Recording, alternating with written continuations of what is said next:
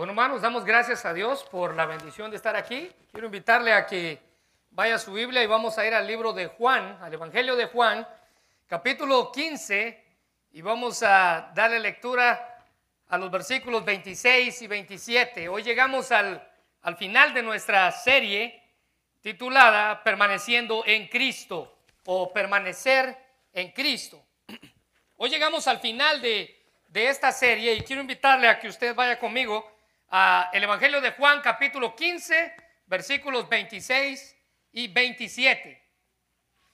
Solo dos versículos, como usted sabe, hemos estado tratando todo el capítulo 15 del Evangelio de Juan y hoy llegamos al final en los versículos 26 y 27. La Biblia dice, Juan capítulo 15, versículos 26 y 27,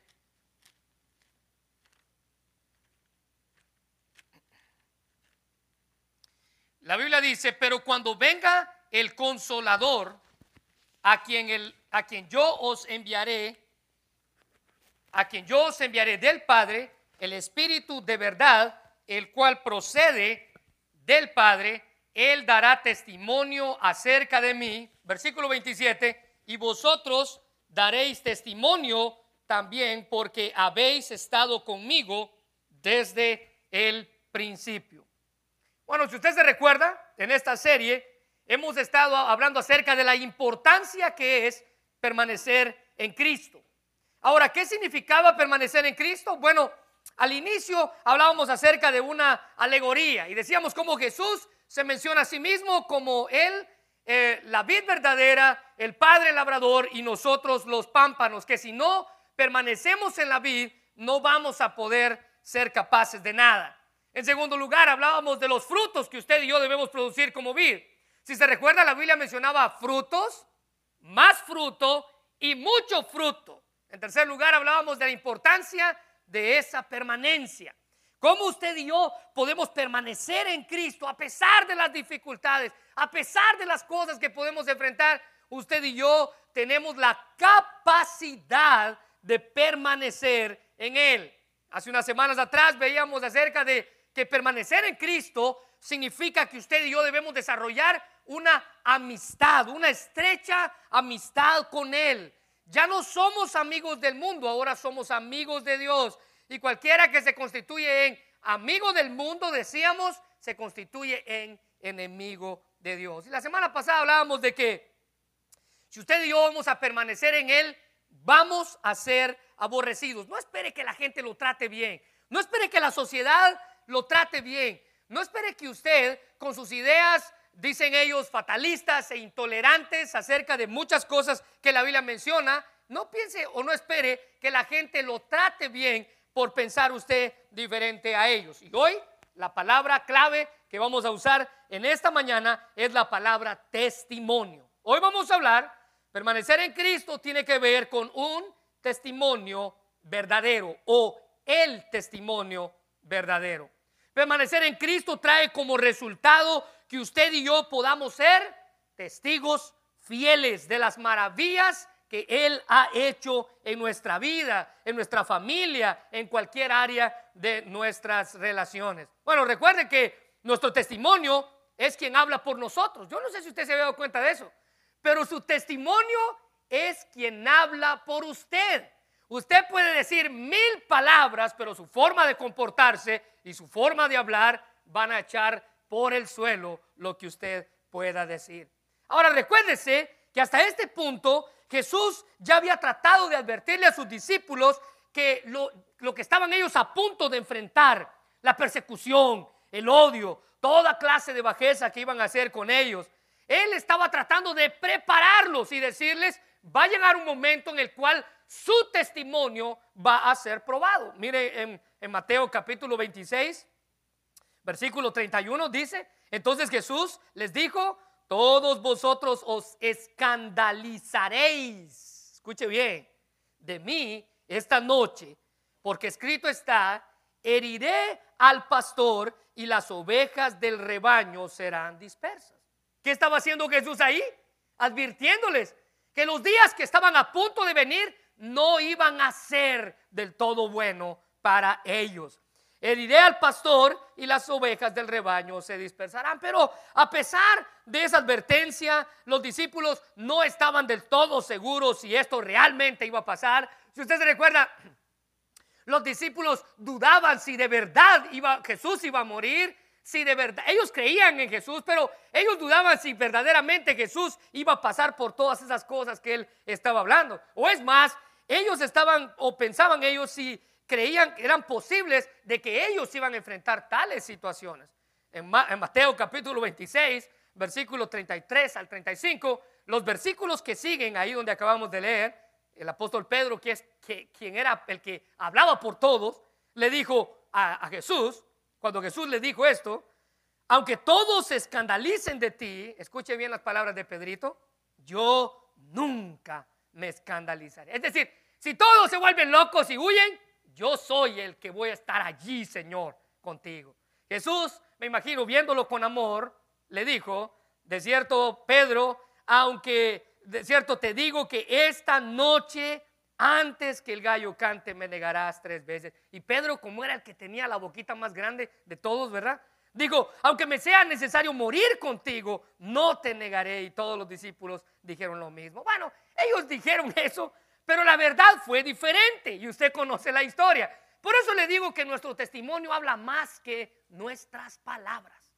Lo que usted hace, cómo usted se comporta, cómo usted es, dice más de usted de lo que usted me pueda decir en menos de 15 minutos. A pesar de la promesa de Pedro y probablemente de todos los demás discípulos, según el último pasaje, Pedro le negó tres veces, así como Jesús lo había dicho antes de que el gallo cantara, y todos los demás discípulos salieron corriendo cuando vieron que apresaron a Jesús. La Biblia dice que solo Juan, es por eso que el testimonio de Juan, del que estamos leyendo, del que hemos estudiado, el testimonio de Juan es un testimonio verdadero, porque la Biblia dice que Juan fue el único de los discípulos que permaneció al pie de la cruz dando testimonio presencial de todo lo que estaba ocurriendo. Así que podemos decir que el testimonio de Juan es verdadero. Y nosotros como hijos de Dios vamos a enfrentar toda clase de dificultades. Ya vimos las persecuciones de la semana pasada, pero no solamente eso, vamos a enfrentar problemas matrimoniales, vamos a enfrentar problemas económicos, vamos a enfrentar toda clase de dificultades, presiones y persecuciones. Pero en medio de toda clase de situaciones, hay algo que debe brillar, dice Juan. Así como lo hacen las luciérnagas en un bosque oscuro. Todo lo que va a brillar es nuestro testimonio. Permanecer en Cristo produce un testimonio eficaz, uno que brilla. Pablo exhortando a los filipenses en su manera de vivir, él les dijo lo siguiente, Filipenses 2.15, así serán hijos de Dios sin culpa y sin falta, viviendo entre una generación perversa y mala.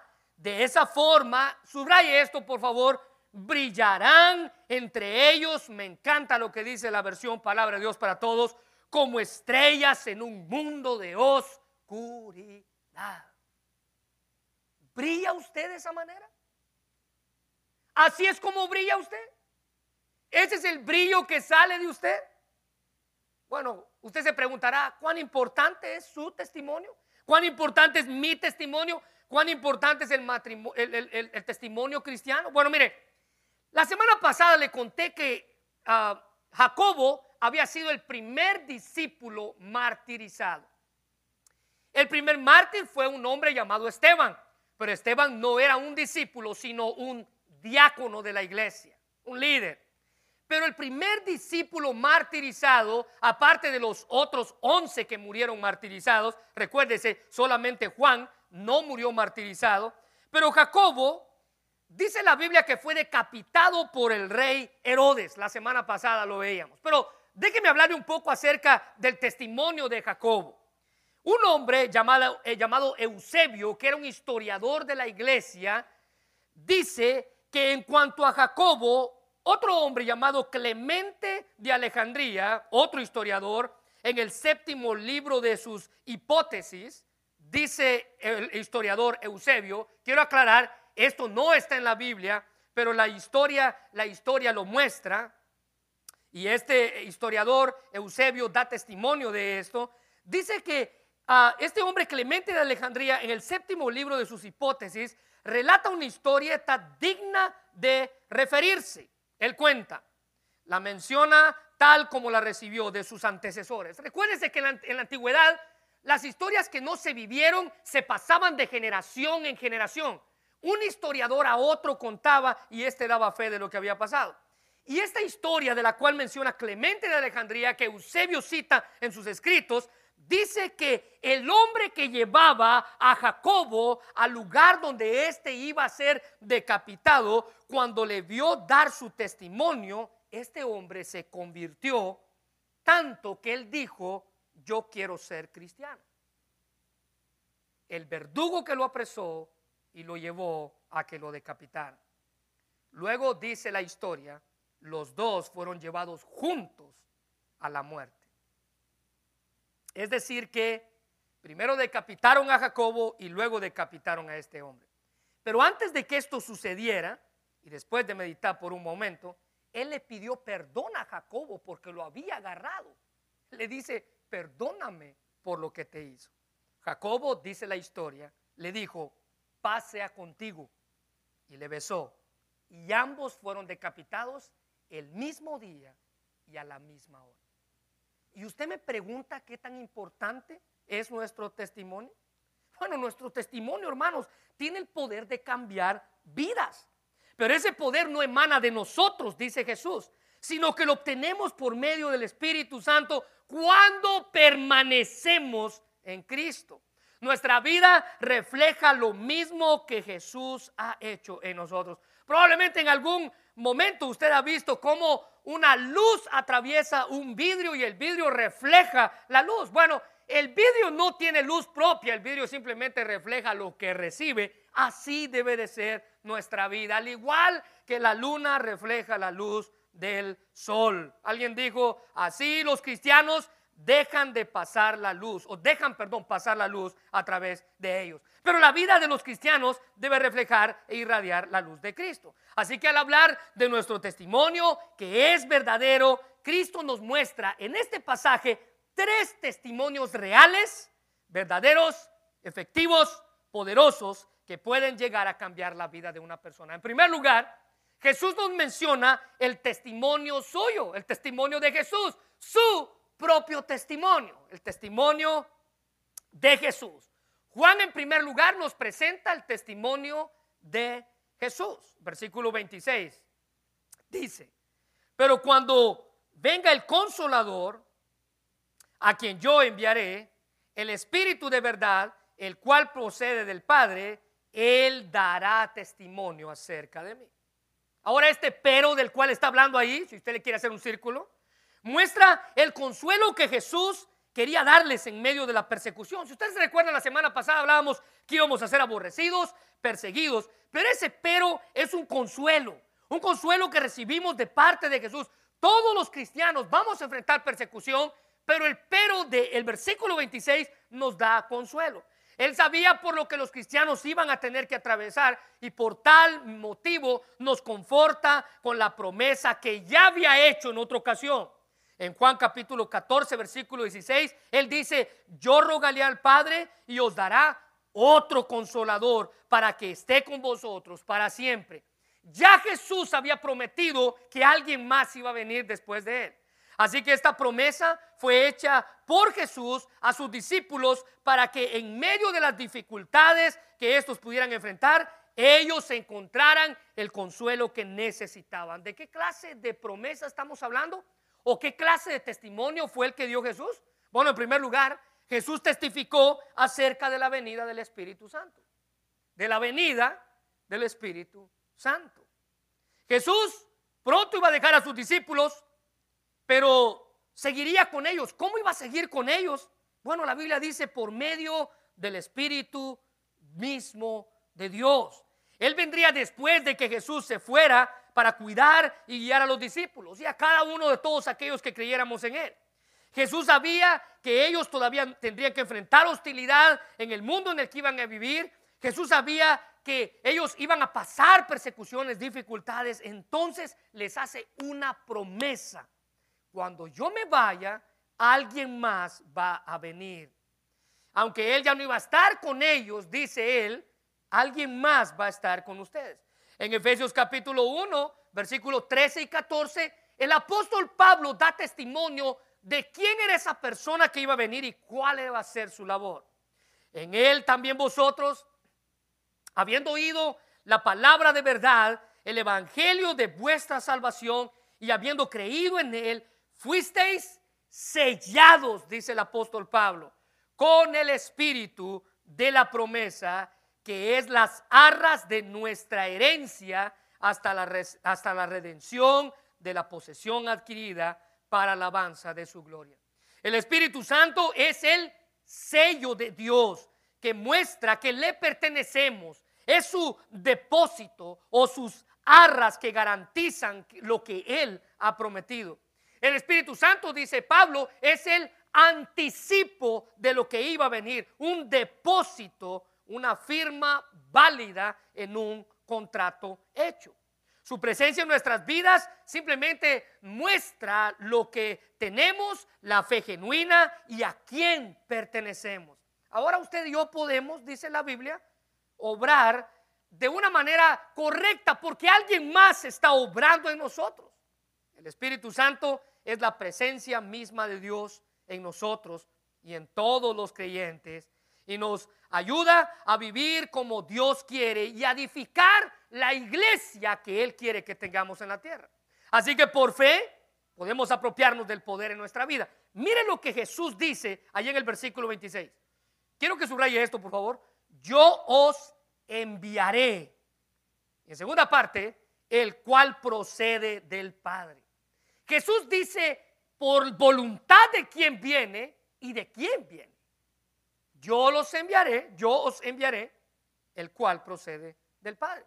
No debemos pensar sobre esto como una contradicción, porque hay gente que le saca de a todo y por todo a la Biblia. Aquí no hay una contradicción entre Jesús y el Padre. Bueno, entonces, ¿de quién viene? ¿Lo envía Jesús o viene del Padre? No, no, no, no, no es una contradicción, sino debemos verlo como lo que es, una unidad estrecha, una relación íntima y estrecha entre el Hijo y el Padre. El Hijo quien hizo la promesa de enviar a alguien y el Padre de donde procedería tal promesa. En segundo lugar, Jesús testificó acerca de la obra del Espíritu Santo. ¿Cómo lo hizo? Bueno, lo hizo al describirlo. Mire cómo lo describe en el versículo 26. Y quiero que subraye uh, unas palabritas ahí. En primer lugar lo describe como el consolador. Si se da cuenta, la palabra consolador está con C mayúscula, refiriéndose a la tercera persona de la Trinidad, el consolador. Al llamarlo consolador, Jesús usó una, una palabra griega que se traduce o se pronuncia como paracletos. Significa intercesor, consolador, un abogado, ese transmite el concepto de una ayuda, de un aliento, de un fortalecimiento que recibimos únicamente a través del Espíritu. De allí surge el concepto de que Paracleto significa llamado a estar a nuestro lado. La palabra identifica a un confortador, a un ayudador, a un consejero.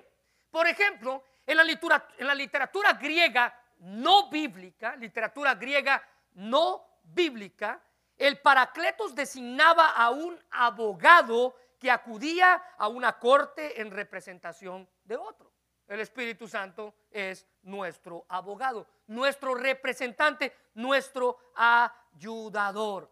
Guía a los creyentes a una comprensión de la verdad del Evangelio es nuestra ayuda, es nuestra guía. Él da fortaleza para soportar cualquier clase de hostilidad que vayamos a enfrentar.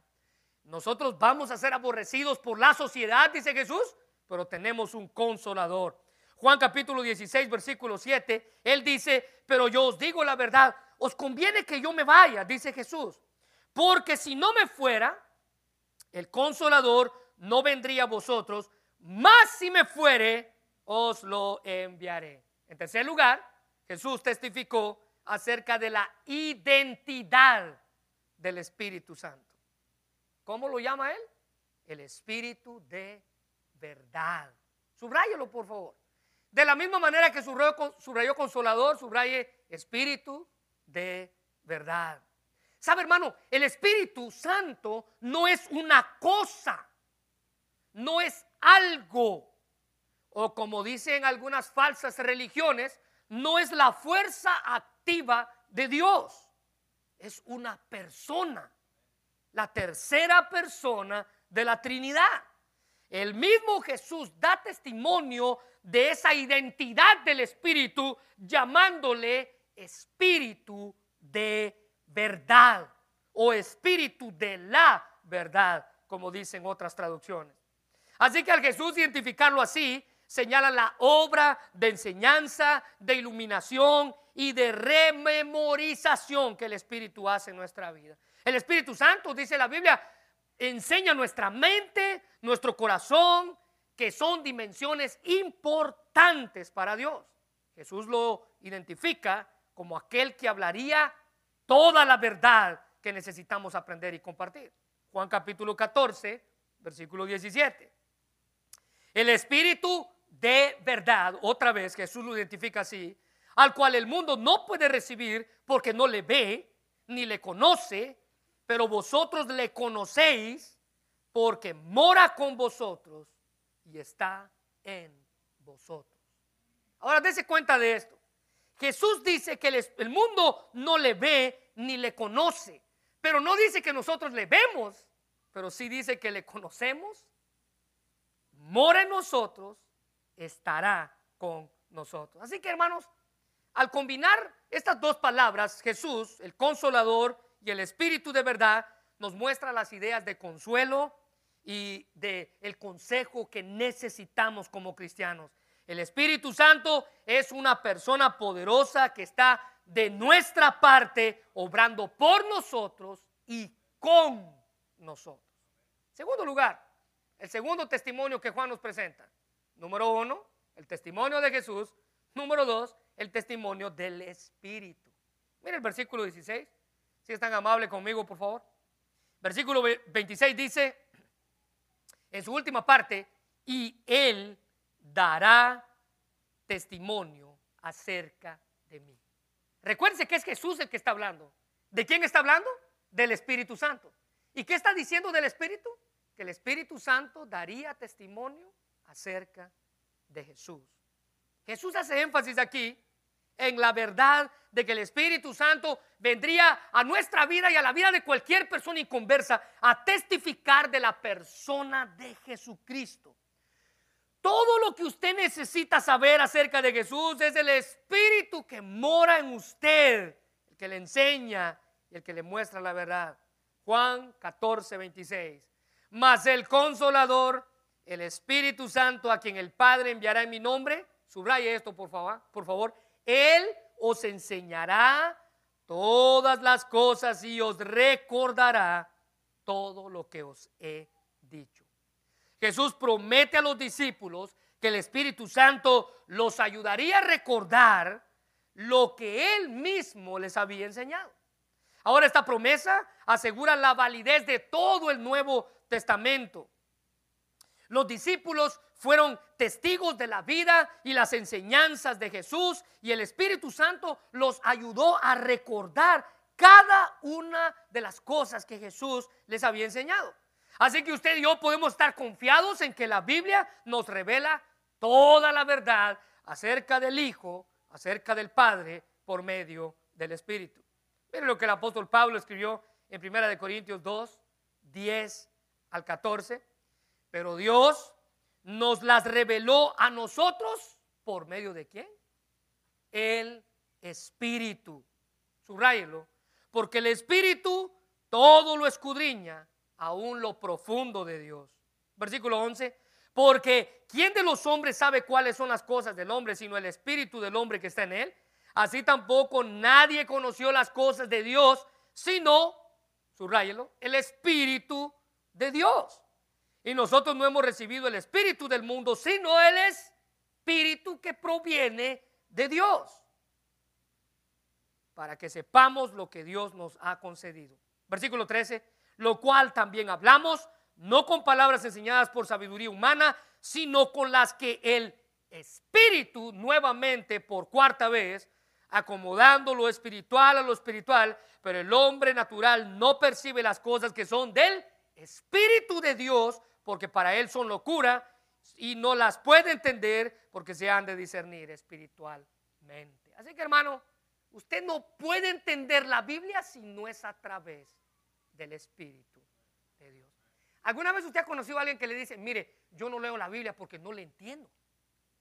Sí, sí. Ahora, ¿sabe qué sería lo triste? Que un cristiano dijera eso. Eso sería terrible. Que un cristiano dijera, yo no entiendo la Biblia porque no lo entiendo. No, el Espíritu Santo ya vive en usted. Usted puede entender las cosas de Dios porque el Espíritu es quien le muestra. Así que el Espíritu nos ayuda, dice, de la misma manera que a los discípulos a estudiar la Biblia, a entenderla, poder confiar en Él y Él va a plantar esa verdad en nuestra mente, nos va a convencer de la voluntad de Dios, nos va a recordar cuando usted se aparta del camino de la verdad, es Él quien de la orejita lo trae de vuelta donde usted pertenece. Mire qué bendición. Tenemos alguien dentro de nosotros que cada vez que nos queremos apartar de la verdad, Él nos toma de la orejita y nos trae de vuelta a casa. ¿Cómo lo hace? Bueno, mire lo que dice Juan capítulo 5, versículo 39 escudriñar las escrituras porque a vosotros os parece que en ellas tenéis la vida eterna y ellas son las que dan testimonio de mí a través de las escrituras. El Espíritu Santo usa las escrituras, dice la Biblia, para testificarnos de quién es Jesús, de su maravillosa obra de redención que hizo en nuestras vidas. Podemos creer en el testimonio que nos da y podemos estar seguros que Él habla la verdad. Primera de Juan 5, 6 dice, este es el testimonio, este es Jesucristo que vino mediante el agua y la sangre y no mediante el agua solamente, sino mediante el agua y la sangre. Y el Espíritu es el que da testimonio, porque el Espíritu es la verdad. Matthew Henry dice que él amaba la iglesia, se dio por la iglesia para santificarla y limpiarla con el lavamiento del agua por la palabra, para presentársela así, una iglesia gloriosa. Y esto, dice Matthew Henry, fue hecho en Espíritu de Dios y por Él conforme a la declaración del Salvador. Él es el Espíritu de Dios y no puede mentir. Mire lo que dice el versículo 7 de ese mismo pasaje. Porque tres son los que dan testimonio en el cielo. El Padre, el Verbo, que es el Hijo, y el Espíritu Santo. Y estos tres son uno. Ahora, quiero que comprenda esto, por favor. Versículo 7, quiero repetirse. Estos tres son los que dan testimonio en el cielo. El Padre, el Verbo, que es el Hijo, y el Espíritu Santo. Ahora subraya esto, por favor. Y estos tres son uno. El apóstol Juan estaba haciendo énfasis, ya que la ley demandaba que el testimonio de dos o tres testigos para que la palabra de alguien contara. Es decir, que si usted daba testimonio de algo, tenía que haber dos o tres testigos que afirmaran lo que usted estaba diciendo para que su testimonio fuera verdadero. Juan estaba apelando a eso que la ley mencionaba. Pero ahora escuche bien. Usted puede llamar a tres personas, pero esas tres personas nunca van a poder ser una sola persona. Tres testimonios, tres diferentes personas, tres diferentes personalidades, tres diferentes temperamentos, tres personas. Pero Juan dice, así es como la ley funciona, pero estas tres personas de las cuales yo les estoy hablando son una sola. El testimonio es verdadero. Juan capítulo 16, versículos 13 y 14 dice, pero cuando venga el Espíritu de verdad, Él os, subraya esto por favor, guiará a toda verdad, porque no hablará por su propia cuenta, sino que hablará todo lo que oyere y os hará saber todas las cosas que habrán de venir. Él me glorificará porque tomará de lo mío y os lo hará saber. Así que antes de que Jesús había prometido a sus apóstoles el Espíritu que les iba a recordar las enseñanzas, ahora les promete que ese Espíritu los iba a guiar a toda verdad, a toda verdad.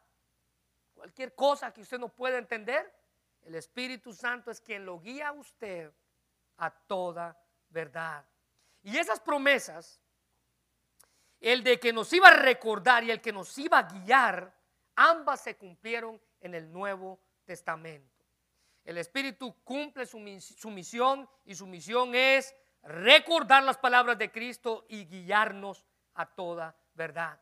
Ahora ese mismo Espíritu, ese mismo ministerio del Espíritu del cual estamos hablando, está dirigido no solamente a nosotros como creyentes, sino a todas las personas del mundo. Él es quien convence al pecador de su pecado. Él es quien señala al pecador su error. Él es quien lo lleva a los pies de Jesucristo.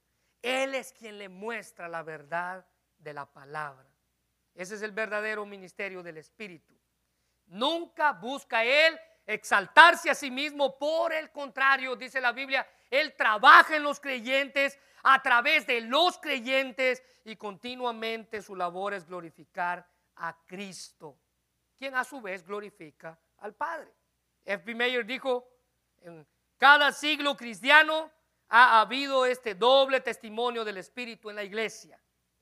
La voz de la iglesia testificado de Cristo vivo, no discutiendo, sino atestiguando a cada palabra de testimonio. El Espíritu Santo ha dado testimonio del asentimiento. Es decir, es el Espíritu quien a lo largo de toda la historia ha testificado de Cristo, de su labor, de sus promesas, de lo que Él ha hecho en usted, de lo que hará en usted y de lo que hará por todo aquel que se acerque a Él.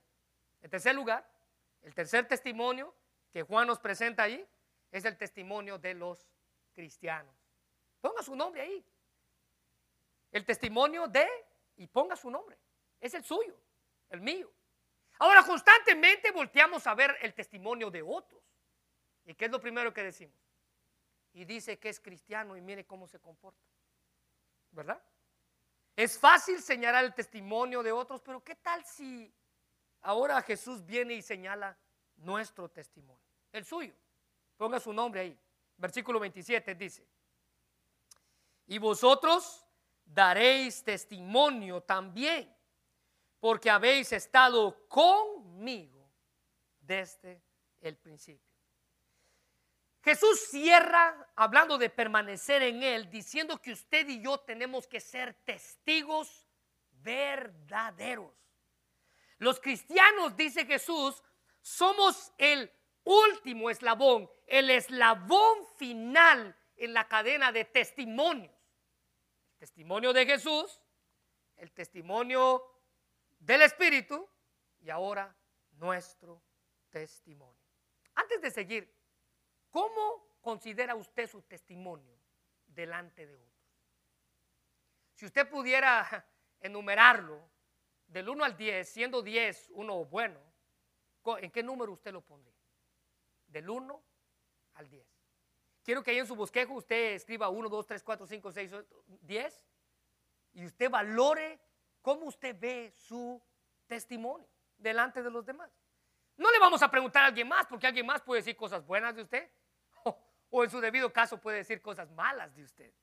Pero ¿cómo usted valora, a, ciencia cierta en su vida, cómo usted valora su testimonio delante de otros? Bueno, Jesús, al describir el testimonio del Espíritu Santo, dijo a los discípulos, entonces ahora ustedes también darán testimonio de mí. El doctor MacArthur dice que estos dos, el testimonio del Espíritu el testimonio de Jesús, incluyendo el testimonio de los, de los creyentes, están inseparablemente ligados. Pues el Espíritu quien permite que los creyentes sean testigos efectivos de Jesucristo ante el mundo. ¿Se da cuenta? El testimonio de Jesús, El testimonio del Espíritu y nuestro testimonio. Es el poder del Espíritu vital en el testimonio cristiano. Mire, en Lucas, tan vital es que mire lo que Jesús les dijo en Lucas capítulo 24, 49. El testimonio del Espíritu Santo es vital para el testimonio cristiano y vea qué tan vital es. Lucas 24, 49. Ahora enviaré el Espíritu Santo, tal como prometió mi Padre, pero quédense aquí en la ciudad hasta que el Espíritu Santo venga y los llene con poder del cielo. Tan vital es que Jesús les dijo, miren, no salgan aún hasta que el Espíritu venga y Él les llene a ustedes y ustedes puedan testificar correctamente. Ese poder vendía a ellos para testificar las obras que Cristo había hecho. Hechos capítulo 1, versículo 8. Y estoy seguro que usted probablemente hasta de memoria se sabe este versículo. Pero recibiréis poder, círculo por favor. Cuando haya que venido sobre vosotros el Espíritu Santo entonces me van a ser testigos en Jerusalén, que era la ciudad donde vivía, en Judea, que era el condado alrededor, en Samaria, otra ciudad alrededor, y hasta lo último de la tierra. Romanos 15, 19 dice, con potencia de señales y prodigios en el, en el poder del Espíritu de Dios, de manera que desde Jerusalén y por todos los alrededores hasta Ilírico, todo lo he llenado del Evangelio de Cristo. Subraye la última frase, por favor. Pablo está hablando acerca de su testimonio. Pablo está hablando en su testimonio de cómo él ha ido predicando por las ciudades el poder del Evangelio. Pero vea cómo Pablo lo describe. Dice, todo lo he llenado del Evangelio de Cristo. Déjeme hacerle una pregunta. ¿Será que usted pudiera decir que toda su familia, que toda su casa donde usted vive está lleno del Evangelio de Cristo? Cada rincón, cada punta de su casa está llena con el poder del Evangelio de Cristo. ¿Será que usted puede decir que en su trabajo la gente con la que usted se relaciona está llena del Evangelio porque usted es el que ha hecho el cambio ahí. Bueno, mire, en Hechos 26 tenemos un ejemplo de eso, versículos 22 y 23. Pero habiendo obtenido auxilio de Dios, persevero hasta el día de hoy, dando testimonio a pequeños y a grandes, no diciendo nada fuera de las cosas que los profetas y Moisés dijeron que había de suceder. Versículo 23, que el Cristo había de padecer y ser el primero de la resurrección de los muertos para anunciar la luz al pueblo y a los gentiles. Mire, aquí se está hablando acerca de los apóstoles. Los apóstoles estaban calificados para dar testimonio de Cristo porque habían estado con Él desde el principio de su ministerio terrenal. Versículo 27 dice, ustedes han estado conmigo desde el principio. Pero ahora nosotros, que no hemos estado con Él desde el principio de su ministerio terrenal, somos testigos oculares de Cristo, así como lo fueron los apóstoles, pero somos llamados a mostrar a los demás las verdades de Jesús reveladas en la Biblia. Ustedes no, ustedes y yo no vimos lo que Jesús hizo en la tierra presencialmente, pero tenemos el testimonio de las escrituras. Juan capítulo 1, versículos 6 y 8 dice, hubo un hombre enviado de Dios, el cual se llamaba Juan. Ahora quiero hacer un paréntesis aquí. Juan el discípulo está hablando de Juan el Bautista. Ese Juan que se menciona ahí es Juan el Bautista, si lo quiere anotar y lo quiere para su conocimiento personal. Hubo un hombre enviado de Dios, el cual se llamaba Juan, este vino por testimonio para que se diese testimonio de la luz a fin de que todos creyeran en él. Escuche bien, él no era la luz, sino que para que diese testimonio de la luz. Mire hermano, ese es nuestro ejemplo. Juan el Bautista es nuestro mayor ejemplo de testimonio terrenal. Él no era la luz, pero él vino y la luz pasó a través de él y la luz se reflejó. Y constantemente le preguntaban a Juan el Bautista, ¿eres tú el Mesías? ¿Eres tú el que había de venir? La Biblia dice que él nunca negó, pero él afirmó, yo simplemente vengo preparando el camino para aquel que viene después de mí. Eso somos usted y yo. Eso somos usted y yo. En Hechos capítulo 5, versículo 32, los apóstoles dicen lo siguiente, nosotros somos testigos de las cosas y también lo es el Espíritu Santo dado por Dios a todos los que le obedecen. Usted y yo, al igual que los apóstoles, somos testigos de las cosas que Dios ha hecho en nosotros. Así que en respuesta a la oposición del mundo que enfrentaron los apóstoles y, nuestro, y nosotros en nuestros tiempos, como creyentes debemos dar testimonio de Cristo a través del poder del Espíritu que Él ha depositado en nuestras vidas. Matthew Henry dijo que el Espíritu bendito mantendrá la causa de Cristo en el mundo a pesar de la resistencia que encuentran los creyentes enseñados y exhortados por sus influencias deben dar testimonio de Cristo y su salvación. No importa, dice Matthew Henry, qué cosas vayamos a enfrentar usted y yo debemos dar testimonio. ¿Cómo la gente va a conocer de nuestro testimonio? Mire lo que dice Romanos 10, 14 al 17. ¿Cómo pues invocarán aquel en el cual no han creído? ¿Y cómo creerán en aquel de quien no han oído? ¿Y cómo oirán si no hay nadie quien les predique? ¿Y cómo predicarán si no fueren enviados? Como está escrito, cuán hermosos son los pies de los que anuncian la paz, de los que anuncian las buenas nuevas. Mas, no todos obedecieron al Evangelio, pues Isaías dice, Señor, ¿quién ha creído en nuestro anuncio? Así que la fe es por el oír y el oír por la palabra de Dios. Podemos determinar cuánto hemos permanecido en Cristo ¿Cómo podemos determinar cuánto hemos permanecido en Cristo?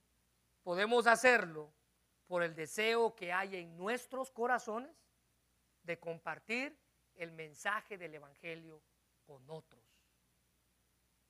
Así que esta semana, que es nuestra última semana, el examen para su vida y para mi vida es cómo yo puedo determinar cuánto yo he permanecido en Cristo y la respuesta es simple por el deseo que hay en mi corazón de que otros conozcan de Jesús.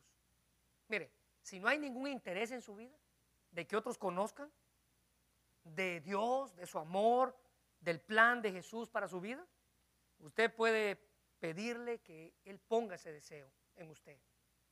Usted y yo, si hemos permanecido en Él, necesitamos ser testigos verdaderos. Déjeme terminar con esto. Para permanecer en Cristo, que es la bendición más grande que usted y yo podemos disfrutar,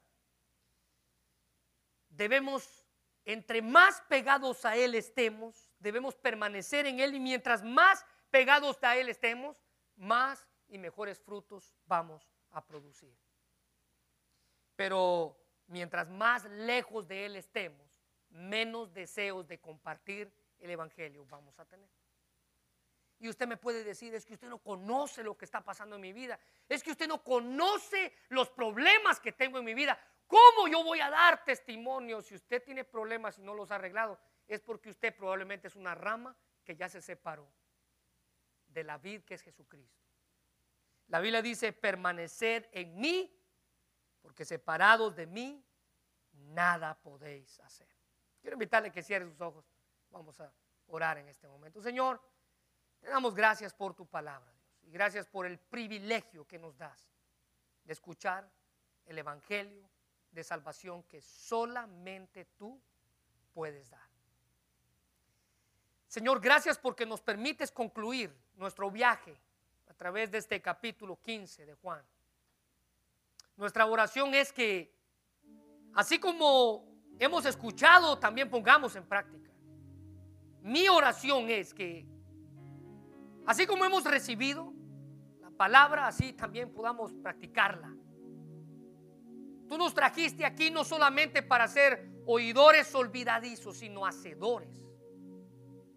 Y tú nos mandas en esta hora a poner en práctica lo que hemos escuchado.